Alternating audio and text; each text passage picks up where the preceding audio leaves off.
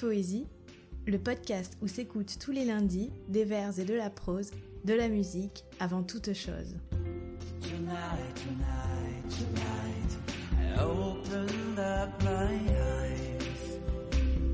Bonjour et bienvenue dans Minute Poésie.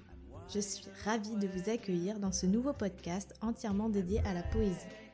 Je suis Émilie et chaque lundi je vous propose la lecture d'un poème éclairé d'un commentaire sur son auteur ou son autrice, un peu de poésie pour bien démarrer la semaine tout en douceur.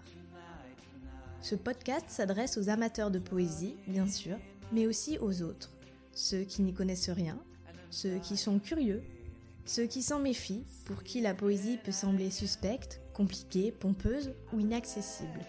Avec ce podcast, je partagerai avec vous la poésie que j'aime, celle qui résonne en moi et qui, je l'espère, résonnera aussi en vous car la poésie peut s'immiscer partout, embellir notre journée et nous accompagner à chaque étape de notre vie.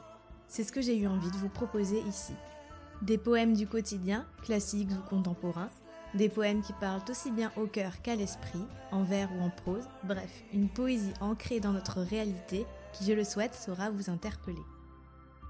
Mais avant d'embarquer pour cette nouvelle aventure avec un tout premier épisode, les mots de la poétesse André Chédid, tirés de son recueil Terre et Poésie, me serviront de conclusion à cette présentation.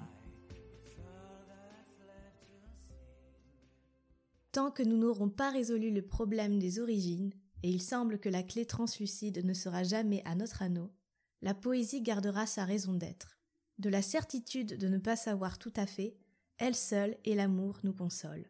Ce qui nous dépasse, et dont nous portons le grain aussi certainement que nous portons notre corps, cela s'appelle poésie. Le poème se nourrit de mouvements, mouvements de cet être intérieur que certains appelleraient âme. Son rythme est celui de la vague, son dessin est de traverser.